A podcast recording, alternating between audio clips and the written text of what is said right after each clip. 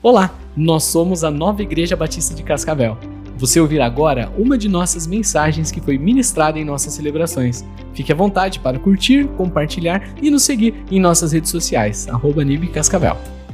Convido você agora a fazer uma oração comigo. Fecha teus olhos. Senhor, nós pedimos que o Senhor venha agora através do teu Espírito sondar os nossos corações falar, Senhor, através da tua palavra, através dessa ministração, que o Senhor venha tocar em nossas vidas. Queremos ser transformados, Senhor. E o nosso padrão é o Senhor Jesus. Queremos ter o caráter de Cristo e precisamos da tua ajuda, Senhor. Por isso, eu creio que o Senhor vai tocar algumas vidas aqui nesta noite. Pessoas que estão desejosas demais da tua presença. Por isso, nós te pedimos aqui que o Senhor venha sobre nós, que o Senhor esteja agindo aqui em cada coração, em nome de Jesus. Amém. Quem quer mais de Deus aqui? Glória a Deus. Você quer mais da presença de Deus? Nós queremos mais da presença de Deus. Queremos conhecer Ele mais e mais. Conhecer mais de Jesus. Quanto mais a gente conhece esse Deus, mais a gente se apaixona por esse Deus Todo-Poderoso. Mais a gente conhece esse amor de Deus, mais a gente deseja da presença dEle, servir a esse Deus. E mais a gente identifica em nós mesmo o quanto nós precisamos mudar. Porque Deus é como uma grande luz. Aliás, ele fala que ele é luz. Ele é a luz do mundo. Quanto mais a gente se aproxima dessa luz, essa luz revela em nós cada vez mais aquilo que a gente precisa tirar do nosso coração, aquilo que a gente precisa eliminar da nossa vida e porque muitas vezes a gente vai acostumando com aquilo, ou um pecadozinho de estimação, ou um mau hábito, ou um jeito de ser, e, e Deus, na sua graça, na sua bondade, Quanto mais a gente se aproxima mais dele, ele vai revelando em nós o quanto nós precisamos mudar, o quanto nós dependemos dele. Então, se você quer mais de Deus, isso é muito bom, porque isso acontece com todo aquele que está buscando mais da presença dele. A gente percebe que sem Ele nada somos, que precisamos da Sua graça, da Sua misericórdia sobre nós. E eu quero revelar hoje algo que Deus gerou no meu coração através dessa palavra.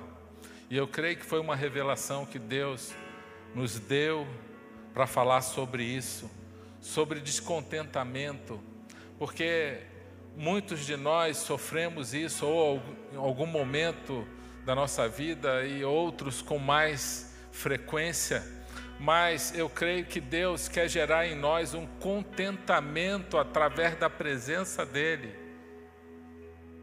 ao ponto de impactarmos e criarmos um ambiente onde nós estivermos, através da presença dEle. Um ambiente de Deus, um ambiente onde o Espírito Santo está agindo, uma atmosfera da presença de Deus, onde tudo começa a acontecer revelações, conversões, transformação de vida. E o ambiente com a falta de contentamento é um ambiente onde Deus não pode se revelar, onde Deus não se manifesta. O que é, que é isso? Isso acontece porque, na verdade, é uma insatisfação constante no coração da pessoa, porque falta alguma coisa falta alguma coisa e, e então precisa compensar, precisa correr atrás de alguma coisa, mas o problema está no coração. O problema está aqui dentro. E muitas vezes a pessoa fica compensando com coisas externas e ela pensa assim: ah, quando eu casar isso vai melhorar. Ah, quando eu me formar, eu vou, vou ser melhor. Ah, quando eu ganhar mais dinheiro. Ah, quando eu mudar de cidade. Ah, quando eu sair de casa. Mas na verdade, não quero dar uma, uma má notícia para você. Porque o Evangelho é de boas novas. Mas a verdade, quando a pessoa pensa isso, que vai mudar, não muda. Ah, quando eu mudar de cidade, eu conheci uma pessoa que mudou de cidade. Na verdade, ela estava fugindo dela mesma, mas na verdade ela foi junto. Então, a cabeça dela, a visão dela, a mente dela continuou sendo a mesma. Então, ela começou a ter os mesmos problemas lá na outra cidade que ela estava, porque na verdade ela estava buscando algo novo na vida dela com coisas externas que pudessem mudar o coração, mas a mudança, a proposta de Deus é mudar de dentro para fora. Amém? É isso que Deus quer fazer na nossa vida.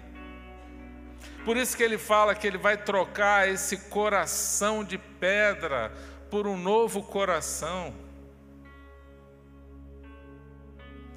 Essa é a proposta de Deus, é transformar a nossa vida alguns sintomas de descontentamento, e é fácil de perceber isso na vida das pessoas. Primeiro, murmuração. A pessoa está sempre reclamando de alguma coisa, reclama da casa, reclama da sujeira, reclama isso, ah, reclama do marido, reclama da mulher, reclama do filho, reclama porque está gorda, gordo, reclama porque está magro, reclama que está calor, reclama que está com pouco dinheiro, reclama por causa da chuva, reclama porque está frio, reclama. Você conhece alguém assim? Orou tanto por um emprego, agora reclama do chefe, reclama do emprego, reclama porque está tudo caro, reclama é, porque é, o carro está ruim, reclama, reclama, reclama, reclama, reclama. E isso se torna um mau hábito. E quando se torna um hábito, a pessoa não sente mais que ela faz. Mas quem está em volta percebe esse ambiente vai ficando pesado. E um ambiente pesado, o Espírito Santo não gosta de se manifestar ali. Num ambiente pesado, um ambiente onde há uma, um descontentamento, onde isso inclusive vai contaminando outras pessoas, porque a murmuração ela contamina outras pessoas também. A pessoa reclama na igreja, reclama do culto, reclama porque o culto demorou, reclama porque o louvor está diferente, reclama que o louvor está estranho, reclama isso, reclama aquilo, reclama do berçário, reclama do Nova Baby, reclama disso, reclama daquilo. Porque tem que ser tudo do jeito dela. E se algo sair diferente do que ele gosta, ou que ele gostaria de sentir, aí vem a reclamação. Isso é uma obra da carne, porque é da nossa natureza. E a gente vê as criancinhas, os bebezinhos já treinando isso desde cedo. Quando eles se sentem desconfortáveis, o que, é que eles fazem? Choram, reclamam, gritam. Quem ensinou isso para eles? Ninguém, porque isso não precisa ensinar. Isso já está dentro de nós. A reclamação já está dentro de nós há muitos anos, desde o início. Mas a gente pode resolver esse problema, a gente pode dominar isso. É por isso que a gente está aqui para a gente parar de murmurar. Você pode fazer um teste. Pede uma pessoa para te ajudar nisso. Talvez você já não reconheça mais porque já se tornou um mau hábito, então você já não percebe mais isso, mas murmuração é um pecado. Pede ajuda se você não está conseguindo ouvir o Espírito Santo. Pede uma pessoa que você tem muita intimidade. Fala para ela: olha, se eu murmurar, me avisa. Se eu ficar aquela pessoa que reclama, aquela pessoa que vai intoxicando o ambiente, me avisa, porque eu não quero ser assim. Amém? Você tem coragem de fazer isso? Não vai ficar chateado depois se a pessoa falar, né? Não, não estou murmurando coisa nenhuma, só estou falando.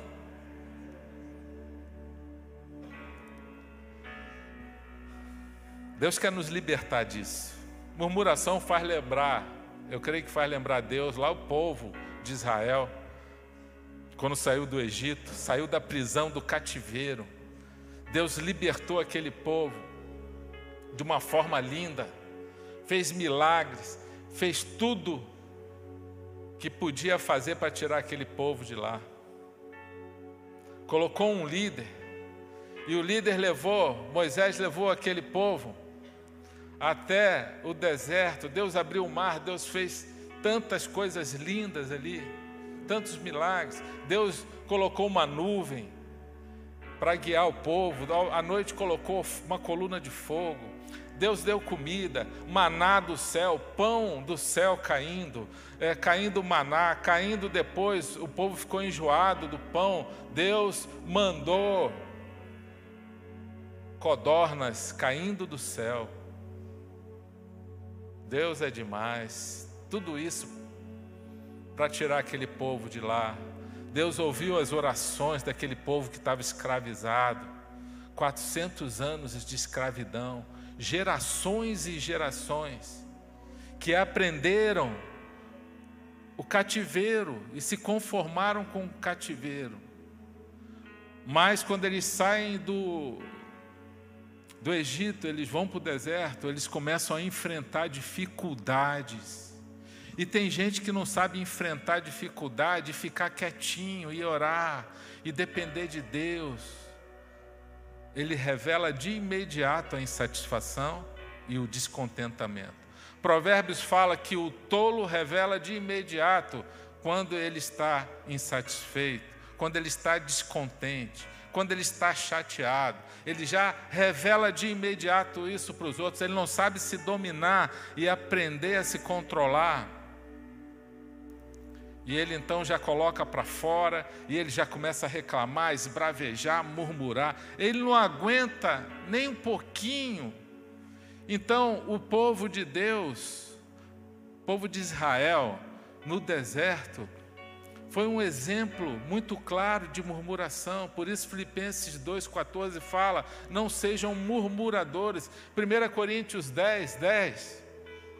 Tem um texto que fala não murmurem como alguns deles murmuraram, se referindo ao povo de Israel saindo do Egito, lá no deserto. Não murmurem como alguns deles murmuraram e foram mortos pelo anjo destruidor. Muitos e muitos morreram. Toda aquela geração acima de 20 anos não entrou na terra prometida, no lugar de bênção. Porque o lugar da bênção, quem murmura não chega lá. Toda aquela geração acima de 20 anos, exceto Josué e Caleb, não entrou na terra da promessa, a terra da bênção. Deus quer nos levar no lugar de bênção. Amém? Mas se tiver murmuração, Ele vai deixar a gente no deserto a gente não vai chegar no lugar da bênção. Porque o deserto é um tempo de prova. E na hora da prova, dá vontade de reclamar, murmurar: Deus, por quê? Deus, eu não aguento mais. Deus, eu não suporto mais. Deus, faz alguma coisa. Deus, está tudo ruim. Deus, Deus, Deus, que país é esse? Deus, que governo é esse? Deus eu estou sofrendo, eu estou sofrendo. E reclama, e reclama, e reclama. Vai conhecer um país miserável, passa um ano lá vendo aquele povo convivendo com o povo, você vai voltar feliz da vida. Deus, obrigado por esse país. Deus, obrigado por esse país. Deus, obrigado pela nossa nação. Vai passar um ano no Afeganistão. A gente está recebendo é, algumas famílias que estão passando aqui por Cascavel. Algumas vão ficar aqui, vão morar aqui, outras vão para outras cidades. Nós temos até um casal que está nos ajudando, acompanhando essa família, né? essas famílias ajudando lá, e a gente quer apoiar no que for possível. Eu não conversei com eles ainda, mas imagina o que é morar numa cidade, numa, num, num país daquele ali, ou num país africano, ou num país, seja um país pobre desse, quando você volta de lá, porque você provou, você viu, você conviveu. Você volta com gratidão. É a mesma coisa quando você vai visitar um, um, uma UOPECAM, um, um local de tratamento de câncer, e você vê aquelas crianças com câncer, e algumas com câncer terminal. Eu lembro que eu visitei uma pessoa na UPECAM uma vez e me pediram para. Fui em vários quartos orando e, e uma pessoa que eu já tinha passado por ela, quando eu voltei, ela já tinha morrido. Mas ela quis Jesus. E a gente olha uma realidade dessa. Como você vai murmurar se tem gente sofrendo muito mais, muito mais? Então, a gratidão cura a murmuração. Mas para agradecer, muitas vezes a gente precisa ver uma outra realidade das pessoas, uma outra realidade de vida. Por isso que quem reclama da nossa nação é porque nunca viveu em outro país dificílimo para se viver fica somente se comparando com outros países super desenvolvidos. O nosso país é uma bênção, sabia disso? E essa cidade é uma bênção. Se você que já morou numa cidade grande como Rio de Janeiro e São Paulo, a gente, você sabe o que eu estou falando, mas você que nunca morou numa cidade assim, mais difícil para viver, você não sabe. Por isso eu sempre agradeço a Deus. Deus, obrigado porque o Senhor me chamou para fazer a obra de Deus em Cascavel.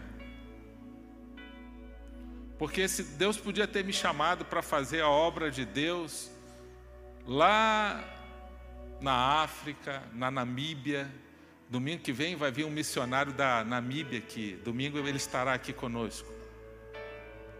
Silmar e a esposa dele, um casal missionário lá na Namíbia. Deus podia te chamar para algum lugar, mas Deus está te chamando para ficar aqui. Pode ser que Ele te chame e te envie ainda. E você vai conhecer uma realidade que Deus. Eu lembro quando eu fiquei um ano no Timor lá. Pensa num país pobre, multiplica por 10. Quando eu estava lá, a expectativa de vida era 44 anos em 2002.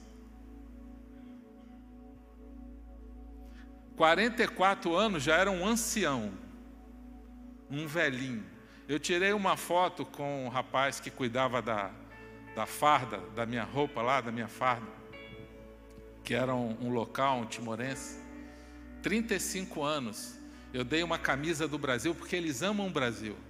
Você vai nesses lugares, eles amam, seja na África, seja na Ásia, eles amam o Brasil. Quando eles veem a camisa do Brasil, eles ficam apaixonados. Então, eu dei uma camisa do Brasil para ele, ele ficou meu amigo. E ele quis que eu tirasse uma foto com ele. Eu tenho a foto lá em casa. E na época eu estava com 40 e foi em 2002, estava com 41 anos. E eu tirei a foto dele, ele com 35 e eu com 41, e ele parece, parece muito mais velho do que eu. Ele já deve ter morrido.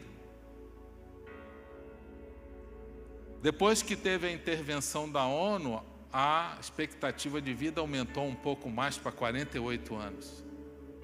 Quando você vai para um lugar desse, você vê tanta miséria, tanta pobreza, tanta tristeza, tanta dor, tanta, tanto problema, e você está ali, quando você volta para a tua realidade, você só agradece ao Senhor.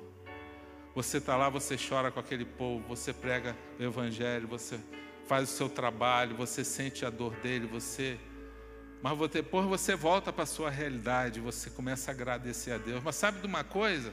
Você precisou passar e provar daquilo que é doloroso.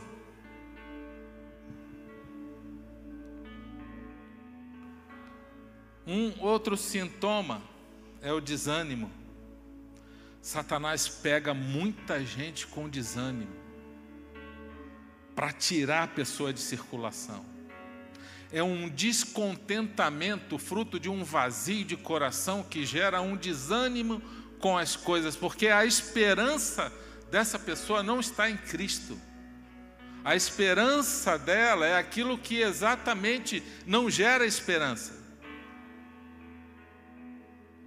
A esperança dela está no exterior, a esperança está na riqueza, no dinheiro.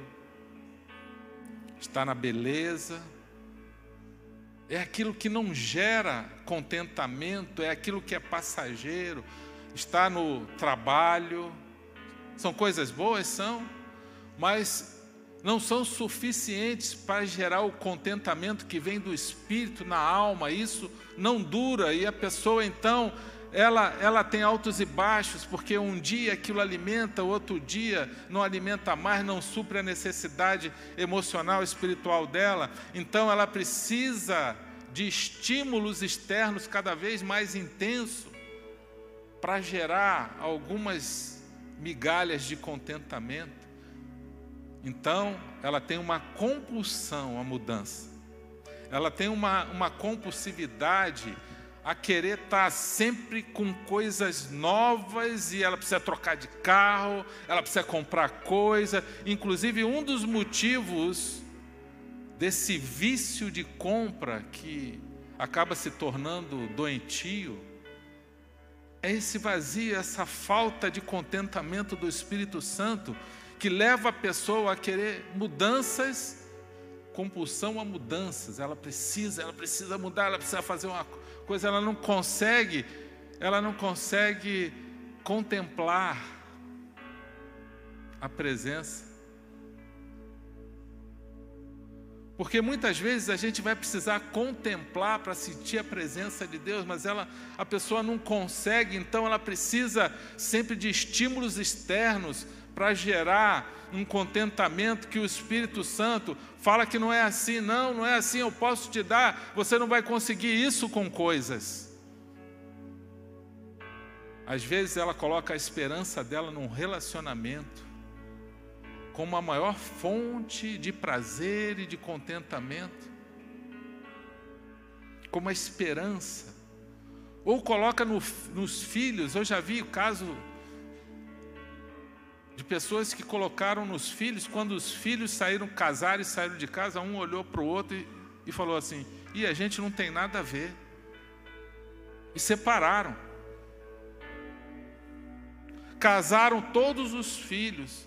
E olhou um para o outro casar e falou: O que, que a gente está fazendo aqui? A gente não tem nada a ver, a gente só cumpriu a missão. Dois, um casal cristão. Porque o foco deles era aqueles filhos, era a razão da vida dele, a nossa razão precisa ser Cristo. Amém? Ele vai gerar através do Espírito Santo um contentamento e vai te dar domínio sobre todas as coisas, todos os maus pensamentos, todas as fontes erradas de esperança. Ele vai te dar a direção. Como ter uma vida de contentamento? Eu falei só três sintomas de falta de contentamento: murmuração, desânimo e uma compulsão a mudanças, uma compulsividade para alimentar a alma com o novo, com estímulos novos. É como se fosse uma droga que precisa cada vez mais. E a pessoa precisa comprar, comprar, precisa viajar, precisa ter mais. É esse espírito que contamina, que pega o, o ganancioso. O ganancioso, ele sempre precisa mais. Ele precisa mais, ele precisa reter, ele precisa se sentir seguro com a riqueza, com o dinheiro. Porque ele precisa desse estímulo para ter a segurança que na mente dele ele vai ter. Mas isso não dura. Por isso ele precisa cada vez mais. Ele precisa, é como aquele rico insensato. Aquela parábola que Jesus conta. Ele precisa acumular, acumular, acumular, acumular e não para nunca. Mas teve o dia que Jesus falou: Hoje eu vou pedir a tua alma. E aí, o que você vai fazer com isso tudo? Como ter uma vida de contentamento? Quem, ter, quem, quer ter uma vida de contentamento, diga assim: Eu quero, Senhor. Eu quero ter uma alegria do espírito. O reino de Deus, a Bíblia diz, não é comida nem bebida, mas justiça, paz e alegria no Espírito Santo. Amém? Ele está querendo dizer que o reino de Deus não é material. O reino de Deus não são coisas. Esse é o reino de Deus, é esse reino que a gente busca na nossa vida. Como ter uma vida de contentamento? Para nossa esperança, o apóstolo Paulo fala que pode ser aprendido. Você quer aprender? Nós queremos aprender, Senhor, nos ajuda, nos ensina a ter uma vida de contentamento, para a gente não viver murmurando, para a gente não desanimar por causa de coisas, problemas para a, a nossa esperança ser o Senhor. Filipenses 4,11 diz: Não estou dizendo isso porque esteja necessitado, pois aprendi, diga, aprendi, a adaptar-me a toda e qualquer circunstância, sei o que é passar necessidade e sei o que é ter fartura. Ele precisou passar pela dor, pela, pela falta, pelo problema, passou pelo, pelo bom e pelo ruim. Mas ele continua dizendo: aprendi o segredo. Diga segredo. Então tem um segredo aí que a gente quer esse segredo. Senhor, nós queremos esse segredo. Revela esse segredo para nós, Senhor, para a gente ter esse contentamento no espírito. Aprendi o segredo de viver contente em toda e qualquer situação. Seja bem alimentado, seja com fome, tendo muito ou passando necessidade. Aí eu gosto desse final quando ele fala: Tudo posso naquele que me fortalece. Amém? Tudo nós podemos em Cristo. Então, Senhor, há esperança para nós, porque em Ti nós podemos, em Cristo nós podemos conseguir isso. A gente não vai conseguir parar de murmurar, ou parar de desanimar, ou colocar a esperança em coisas, seja o dinheiro, a sua esperança, a ganância, seja um relacionamento amoroso, seja o que for, a gente não vai conseguir mudar o nosso coração sem Jesus, sem Cristo. Ele precisa entrar no nosso coração. Ele precisa ser o dono da nossa vida. Ele precisa ser o Senhor, ele precisa ser o Senhor e Salvador. E eu não estou falando só de aceitar Jesus, porque eu já evangelizei muitas pessoas que disseram que aceitaram Jesus, mas na verdade aceitaram, disseram que aceitaram Jesus, mas não quiseram Jesus. Eu te aceito, Senhor, mas agora te seguir é outra coisa. Eu estou falando daquele que quer seguir Jesus. Aquele que quer seguir, ele vai ter que negar a sua própria vontade. Aquele que quer andar com Deus, aquele que quer a presença de Deus na vida dele. Ele vai ter que negar a sua própria vontade. Jesus falou, Mateus 16, 24: Se alguém quiser me seguir, negue-se a si mesmo, tome a sua cruz e siga-me. A gente vai negar a nossa própria vontade, a gente vai pegar a cruz, a gente vai carregar a cruz tem uma cruz para carregar. Nós não somos imitadores de Cristo. Ele não falou que nós vamos sofrer as mesmas perseguições, e ele ainda diz: Você é um bem-aventurado, porque você está carregando a cruz comigo, você está sendo perseguido por, por minha causa, você está sofrendo as aflições desse mundo, você é um bem-aventurado. No mundo terão aflições, mas tenham bom ânimo, porque eu venci o mundo, e se ele venceu, nós podemos vencer também.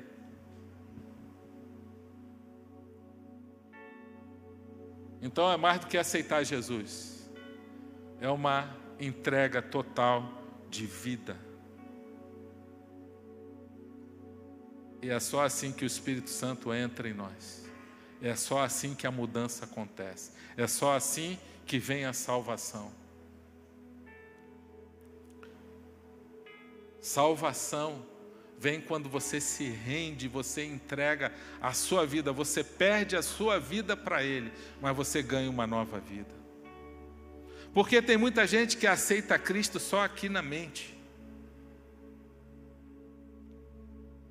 E tem gente assim na igreja, que ainda não crê de Jesus de verdade, só aceitou na mente porque sabe que é o certo, mas na verdade não é algo que veio do coração. Eu lembro que eu fiquei assim dois anos na igreja.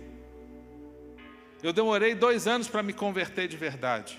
E eu ia à igreja todo domingo, todo domingo eu estava lá, eu e a Claudinha. Mas eu não me convertia, não tinha me convertido ainda. E tem uma coisa, eu não ia com a cara do pastor.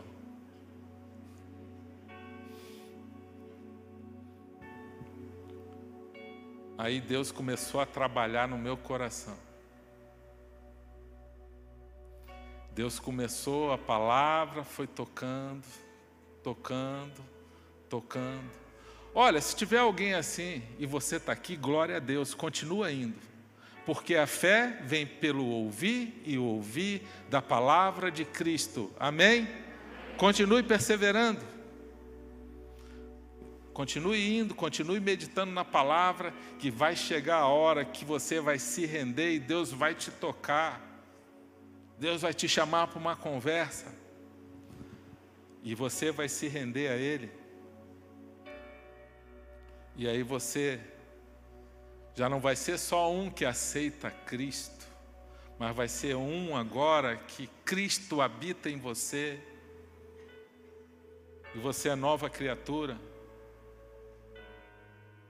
E Deus vai começar a te dar experiências, porque você vai comer essa palavra de Deus. Você começa a ficar com uma sede da palavra e você começa a querer mergulhar nessa palavra e viver essa palavra. E Senhor, eu quero isso aqui. Senhor, eu quero isso também. Eu quero ter isso aqui. Senhor, eu quero crescer nisso. Eu quero ter as experiências desses discípulos. Senhor, eu quero mais, mais. Senhor, eu quero viver isso aqui.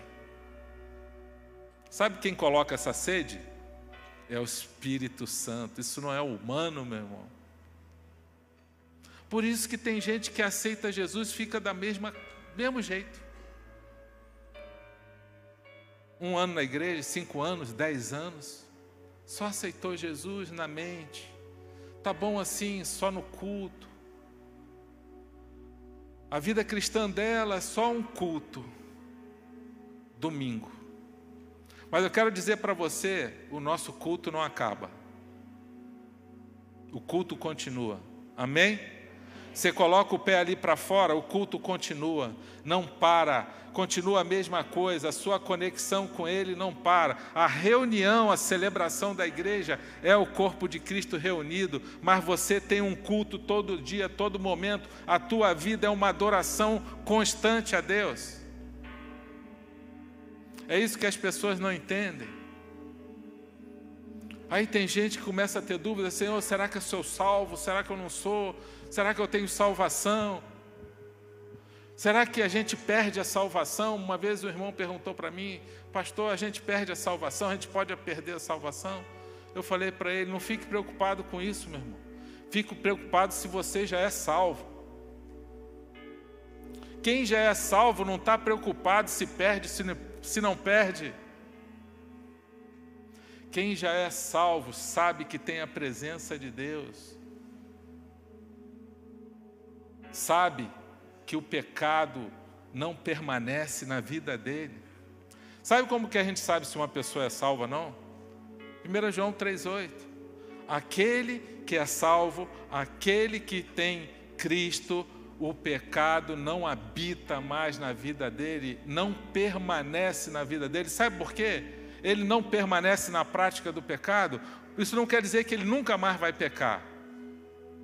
Ele pode até pecar, mas ele se arrepende. Ele não consegue ficar mais porque o Espírito Santo convence ele do pecado, da justiça e do juízo e leva ele a uma tristeza profunda quando ele peca, um constrangimento que ele não vai conseguir mais tolerar aquilo na vida dele. E ele então se arrepende. Esse é o segredo. Você quer saber quem é salvo? É aquele que peca e se arrepende. Ele não consegue permanecer no pecado, porque Jesus já pagou o preço na vida dele do pecado. Ele foi resgatado, o pecado já não domina mais sobre a vida dele. Então ele peca, mas Jesus já pagou aquele preço, o Espírito Santo que está na vida dele convence ele desse pecado e ele se arrepende. Agora, aquela pessoa que está ali pecando, pecando, pecando, não sente nada e continua no pecado, a Bíblia fala que ela não conhece a Cristo ainda de verdade. E muitas vezes é só um religioso. Deus está querendo fazer transformações nas nossas vidas. Deus está chamando pessoas a um compromisso, a uma aliança de verdade. Deus está purificando a igreja. Deus está trazendo conversões na nossa nação de tal forma, pessoas estão se rendendo a Cristo, porque a gente crê que a gente está vivendo os últimos tempos. E Deus te trouxe hoje aqui para ouvir essa palavra, para te encorajar a se render de verdade ao Senhor Jesus Cristo. Para a gente aprender com Jesus e aprender esse contentamento, a gente precisa andar no Espírito Santo. A gente precisa, como ensina em Gálatas 5,16, vivam pelo Espírito de modo nenhum satisfarão os desejos da carne a gente só vai conseguir vencer a nossa carne se a gente estiver andando no Espírito, andando com a presença de Deus. É essa presença de Deus que transforma a nossa vida. Não é o poder de Deus que transforma a nossa vida, é a presença de Deus. O poder de Deus faz milagre, cura, a gente vê Deus curando, Deus fazendo milagre na vida das pessoas, mas tem gente que experimenta o poder de Deus, mas não tem uma transformação aqui dentro. Agora, a presença de Deus transforma. O Espírito Santo agindo na nossa vida vai modelando o nosso caráter, a semelhança do caráter de Cristo. Uma outra verdade, se você quer aprender contentamento, Deus quer dar o melhor para nós, você precisa ter essa certeza. Qual de vocês, se seu filho pedir pão, lhe dará uma pedra, ou se pedir peixe, lhe dará uma cobra? Se vocês, apesar de serem maus, sabem dar coisas boas aos seus filhos, quanto mais o Pai de vocês que está nos céus dará coisas boas aos que lhe pedirem. Mateus 7,9. Glória a Deus, nós temos um Pai perfeito. Amém? Diga assim: Eu tenho um Pai perfeito. Isso quer dizer que não tem desculpa mais para você. Ah, o meu pai, ah, eu sou assim porque eu puxei o meu pai. A minha mãe, ah, eu sou assim porque eu não tive oportunidade. Eu já vi gente falando isso. Uma vez um irmão com quase 50 anos, aliás, ele já está com mais de 50 agora, e o pai dele com 80. E conversando com ele, ele falou: Eu acho que eu sou assim por causa do meu pai. Eu falei: Não, você agora é um filho de Deus. E nós temos um Pai perfeito, um Pai que quer nos dar coisas boas. Você fica arrumando o argumento desse para praticar isso que você sabe que não é de Deus. Não tem desculpa para nós, porque nós temos um pai perfeito. Se o nosso pai biológico não atendeu às expectativas de Deus, ou não foi o pai melhor que a gente queria, ou o melhor pai, ele não conseguiu. Em Cristo a gente consegue. Amém? Se o seu pai ou a sua mãe não foram os pais perfeitos, agora nós temos o pai perfeito, que ele promete coisas boas e ele inclusive cura o teu coração. Ele cura o nosso coração das feridas. Ele transforma. Ele é bom. Ele nos ama. E ele não precisa provar nada porque ele já provou na cruz o quanto ele nos ama. Qual o versículo mais decorado da Bíblia? Quem é que sabe aí? João 3,16. Deus amou o mundo de tal maneira que deu seu único filho. Amor sempre vem com dar. Amor é entrega. Deu seu único filho para que todo aquele que nele crê não pereça, mas tenha a vida eterna. Deus precisa provar mais alguma coisa? Não. Nós temos esse Pai perfeito. Outra verdade, com Deus tudo coopera para o bem. Tudo coopera para o bem. Esse versículo é muito interessante porque Romanos 8, 28 fala: Sabemos que Deus age em todas as coisas para o bem daqueles que o amam, dos que foram chamados de acordo com o seu propósito. Todas as coisas cooperam para o bem daqueles que amam a Deus, mas precisa estar dentro do propósito de Deus. E quando a gente está fora do propósito, vem o desânimo. Fora do propósito de Deus, quando a gente está fora do propósito de Deus, é um problema porque as coisas não vão dar certo. A gente vai gastar energia, a gente vai desanimar, a gente está fazendo um monte de coisa, mas esse não é o propósito de Deus para a minha vida. Deus, qual é o teu propósito para a minha vida? Porque se a gente estiver no propósito de Deus, tudo que acontecer vai cooperar para o nosso bem. Então diga assim: eu preciso saber o propósito de Deus para a minha vida. E você continua obedecendo. Deus tem um propósito para cada um aqui. Uma vida sem propósito de vida. Você pode ter o teu propósito. Se o teu propósito estiver alinhado com o propósito de Deus, siga em frente. Agora, se não estiver alinhado, vai ser um problema.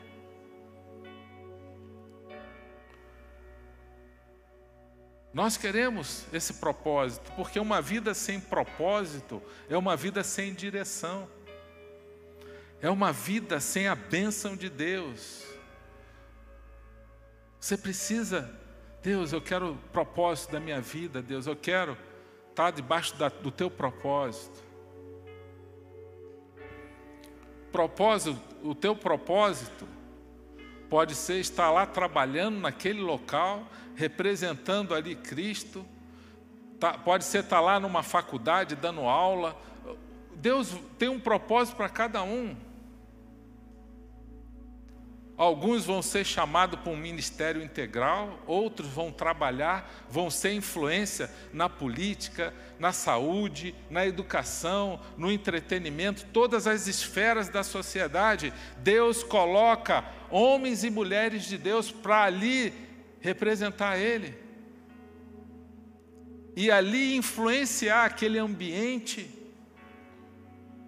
e impedir que a impiedade e a injustiça reine naquele lugar.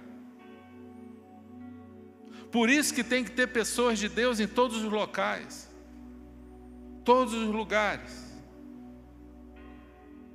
Esse é o segredo que Deus tem para nós, para o seu propósito de vida, para o seu chamado. Não pense que todos vão ter que ser pastores, todos vão ter que trabalhar integral na igreja, alguns vão ser chamados com esse coração.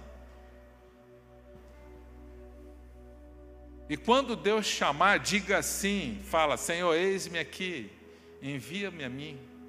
Deus vai chamar alguns e Deus vai fazer o coração arder por isso, em algumas áreas específicas. Mas Deus vai te chamar também para exercer o teu ministério, o teu chamado onde você trabalha, onde você convive, lá na sua família. Deus vai usar a sua vida, meu irmão, porque você precisa estar no propósito de Deus. Amém? Não faça comparações. Se você fizer comparações, você vai perder o contentamento na sua vida. Vai ter sempre alguém melhor do que nós. Vai ter alguém mais inteligente. Vai ter alguém mais bonito. Vai ter alguém com mais capacitação vai ter alguém mais bem preparado, vai ter alguém com mais dinheiro, vai ter alguém. Olha, se você se comparar, se você ficar lá na internet, na rede social, olhando a vida dos outros e falando, ah, eu queria isso, ah, eu queria aquilo, ah, por que, que não sou eu lá? Aquilo, muita coisa daquilo ali é ficção, não é realidade. Mas mesmo que fosse verdade, a comparação vai ser um grande problema, porque um dos motivos que afetou Elias lá no deserto ele pediu a morte, além do medo, o medo rouba a fé, além do medo da ameaça de Jezabel, que um homem cheio de fé, cheio de ousadia, que Deus usou a vida dele, fez tantos milagres, agora estava fugindo por causa de uma ameaça de uma mulher, a esposa do rei Acabe. Está lá em 1 Reis 19, por ali, assim. E agora ele vai para o deserto com medo, a fé dele, porque quando o medo domina, a fé vai embora. E ele então vai para debaixo de uma árvore senta ali e fala: Deus, eu não aguento mais. Eu não sou. Essa frase me chamou muita atenção, porque isso revelou um coração dele. Eu não sou melhor do que os meus antepassados. Sabe o que quer dizer isso? Que ele ficava se comparando lá com, com os antepassados dele. Que eu quero ser melhor, será que eu sou igual? Que eu sou... Não, você é único. Não tem melhor nem pior, cada um tem um chamado. Cada um Deus vai usar de uma forma. E ali ele revela que, na verdade, ele fazia comparações. E nessa comparação ele começou a se sentir fragilizado. Porque ele via que os outros venceram, os outros enfrentaram gigantes os outros abriram o mar vermelho e foram para o deserto, que os outros fizeram isso, fizeram aquilo, e ele estava ali fugindo de uma mulher que ameaçou ele. Não se compare com ninguém, seja você mesmo. Para de ficar olhando o outro. Pare de ficar olhando a igreja do outro, a empresa do outro, a família do outro. Ah, eu queria que meus filhos fossem assim. Ah, eu queria que a minha mulher fosse assim. Ah, eu queria que o meu marido fosse assim. Seja você e seja grato pelo que Deus tem te dado. Amém? Agradeça a Deus. O salmista, no Salmo 73, Deus revela os podres dele. Ele começa bem o salmo, dizendo assim: Deus é bom para os puros de coração. Aí a gente pensa que vai vir só coisa boa. A partir do versículo 2, é uma tragédia só. Ele começa a revelar o íntimo do coração dele. A inveja que ele tinha dos outros, de pessoas que não seguiam a Deus, mas viviam melhor do que ele. Ele fala, ele abre o coração, ele, Deus, aquele lá que não confia no Senhor tem uma vida melhor, tem mais prosperidade, as famílias deles são melhores. Olha lá, eles não ficam doentes, eles são mais saudáveis. E papai começa reclamar e falar e falar e falar. E aí no meio do salmo ele dá uma declaração, ele diz: Senhor, os meus pés quase se desviaram. Aliás, ele fala isso no início também. Eu quase desviei da fé por causa disso. Porque a comparação vem junto num pacote a ingratidão, e isso apaga a fé da pessoa. De não reconhecer o que Deus tem feito por nós. E ele diz: Senhor, os meus pés quase se desviaram. E começa ali revelar o coração dele, e ele diz: Eu cheguei a pensar que não valia a pena te obedecer. Eu cheguei a pensar que não valia a pena seguir os teus mandamentos, os teus princípios. E aí, agora vem a mudança. Até que eu entrei no santuário, na tua presença. Quando ele entrou na presença de Deus, como que a gente entra na presença de Deus? Quando a gente se esvazia de nós mesmos. Senhor, eu me rendo. Senhor, eu me entrego. Senhor, eu não quero pensar mais isso. Senhor, faz da minha vida o que o Senhor quiser. É um nível de quebrantamento que vem com arrependimento junto. Ele fala que ele entrou na presença de Deus. A presença de Deus transforma o nosso coração, não é o poder de Deus. Tem gente que fica pedindo o poder de Deus. Eu mesmo já pedi tantas vezes. Senhor, me dá poder para curar pessoas. Senhor, eu quero essa unção. Eu quero orar e ver os enfermos curados. Eu peço ao Senhor os dons. Senhor, me derrama sobre a nossa igreja os dons. Nós queremos esse poder. Mas nada disso transforma a vida. E Deus tem falado ao meu coração: o que transforma a vida de uma pessoa é a presença de Deus. Amém? Você precisa de, desejar a presença de Deus. E a presença de Deus vai vir com a palavra entrando no teu coração, vai vir com o seu tempo com Deus, vai vir com um tempo de intimidade, de conhecer esse Jesus, esse Deus, num relacionamento de intimidade com Ele que ele vai agindo na tua mente, você vai conhecendo a mente dele, e a mente dele vai entrando na tua mente, agora no teu espírito, e o Espírito Santo vai transformando o nosso caráter à semelhança de Cristo. Tem muita coisa para fazer em nós, amém? Tem muita coisa para fazer em você. Cada vez que eu mudo, eu vejo que eu tenho que mudar mais ainda. Eu falo, Deus, não para isso. E Deus falou: não para, meu filho. Quanto mais da minha presença na sua vida, mais você vai ter que mudar. Agora, se eu parar de mudar você, é porque eu não estou em você, não estou contigo. Nós não, nós não podemos querer um Deus pela metade, Ele não aceita. Ele é apaixonado por vidas, tão apaixonado que Ele foi para a cruz, Ele mesmo morreu por nós. E ele fala para a gente ser apaixonado como ele. Mas como é difícil ser apaixonado como Deus, porque essa paixão, esse amor, exige uma entrega total. E esse é o problema das pessoas. Ele fala para a gente amar Ele com todo o coração, alma, força, entendimento, com tudo. Mas como é difícil isso, porque o amor exige entrega. Nós precisamos entregar, Senhor. Eu entrego tudo, a minha vida é tua, faz dela o que o Senhor quiser. Essa vida é muito curta, meu irmão. Se a gente não viver para Cristo, a gente vai viver para quê? Para quê? Para as coisas desse mundo? Deus vai dar tudo que a gente precisa para a gente cumprir o propósito dele. Não precisa você se preocupar. Continue fazendo o seu trabalho, caminhando dentro do propósito de Deus, que Ele não vai te deixar faltar nada. Ah, mas eu tenho que trabalhar, igual conversando com o irmão. Ah, eu, eu, eu, arrumei um trabalho, pastor, mas agora eu não vou poder ir mais nos cultos, nem no GA. Eu falei, meu irmão, mas será que esse trabalho é de Deus? Você não vai mais com a sua família nos cultos, você não vai mais no, no, no, no GA, no pequeno grupo?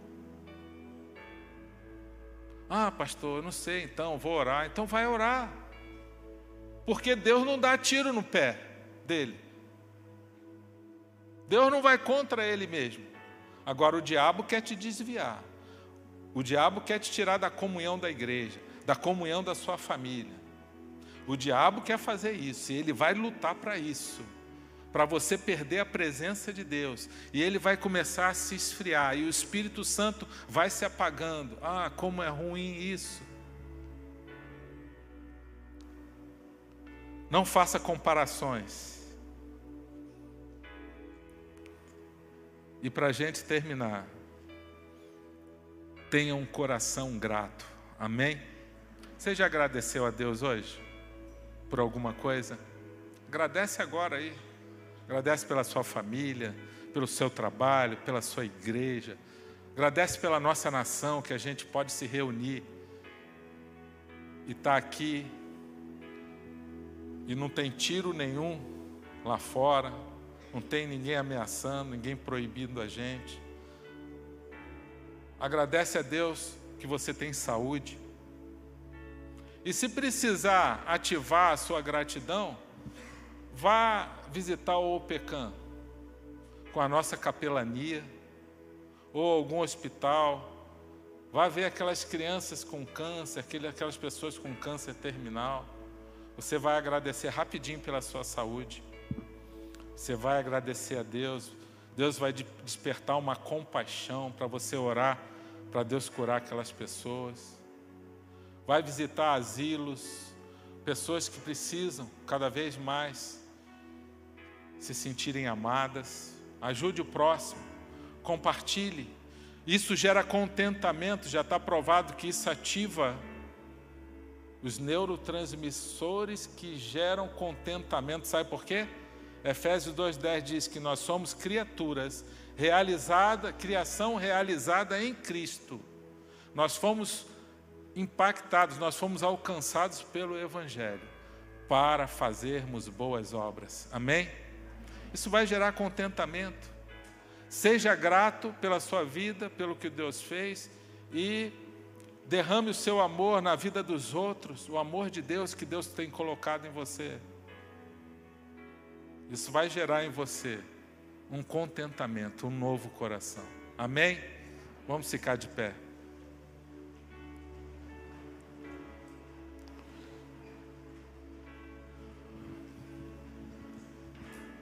Quem gostaria hoje de falar para o Senhor assim: Senhor, eu reconheço que eu preciso mudar, eu preciso desse contentamento. Eu não quero ser um murmurador, eu não quero ser uma pessoa que reclama de tudo, eu não quero ser uma pessoa que coloca esperança em coisas. Eu não quero ser uma pessoa desanimada. Tem gente que se desanima muito fácil. Se o diabo descobrir a tua fraqueza do desânimo, ele vai investir ali. Se você desanima quando você briga no casamento, adivinha o que, que ele vai fazer? Ele vai investir ali. Porque tem gente assim, quando ela está mal, ela briga, ou ela está mal por causa de um filho, ela, ela desanima. Ela já não quer mais servir a Deus, ela não quer ir mais à igreja. Aí o diabo faz a pessoa ter aquele problema no dia do culto. Às vezes brigar. Quem já brigou na hora do culto, de ir para o culto? Pode falar a verdade, é hora de confissão agora. Já brigou? Quem já brigou assim saindo para o culto? Eu lembro que depois que eu aprendi isso eu entendi, mas eu já briguei muito, porque eu não gostava de chegar atrasado e com Claudinha com três meninas dentro de casa se arrumando e se arrumando e não acaba nunca e se arrumando e se arrumando eu falava sempre começa a se arrumar mais cedo criatura. E sempre era um aborrecimentozinho e já ia para o culto chateado porque eu cheguei atrasado. O diabo descobriu que isso me afetava ou era um problema, ou porque era um aborrecimento por outro motivo. Quando a gente descobre que a nossa luta não é contra a carne nem contra o sangue, que é uma batalha espiritual, a gente começa a ficar mais esperto com Deus e com as ciladas, artimanhas do inimigo. E é isso que a gente precisa lembrar. o diabo vai querer fazer você murmurar, vai querer me fazer murmurar também. O diabo vai querer fazer você desanimar no reino de Deus. O diabo vai querer fazer com que a gente perca o contentamento, porque ele quer roubar a alegria de Cristo em nós. O diabo vai querer que a gente coloque esperança em coisas, no dinheiro, na riqueza, ou no intelecto, ou seja, na educação, qualquer outra coisa. Que muitas coisas são importantes, mas não são suficientes para gerar vida em nós. Então o que é preciso? Você precisa fazer uma decisão hoje, tomar uma decisão de verdade e querer levar a sério essa palavra, levar a sério o que Deus está propondo para você. Que é crescimento, é vida com Deus. Quem quer ter esse contentamento do Espírito Santo? Fala assim: Senhor, eu quero. Ativa a minha fé, ativa o meu coração, Senhor. Fala com o Pai agora, Senhor, diga para Ele: Senhor, me perdoa pelas vezes que eu tenho murmurado, desanimado contigo por causa de dificuldades, colocado as coisas na tua frente, Senhor. Me perdoa porque eu tenho gerado esperança, tenho esperado em coisas, eu tenho colocado meu coração em riquezas eu tenho sido ganancioso. Você pode falar com Deus agora. Me perdoa, Senhor, porque eu, eu tenho sido mau exemplo em casa, murmurando perante os meus filhos, falando da vida dos outros, julgando as pessoas. Senhor, me perdoa, peça perdão ao Pai agora por tudo aquilo que você tem falado, pela ingratidão. Senhor, nos perdoa, Senhor, porque tem tanta gente sofrendo nesse mundo em tantos lugares a gente não tem reconhecido as bênçãos que o Senhor tem derramado sobre nós. Nos perdoa, Pai, em nome de Jesus.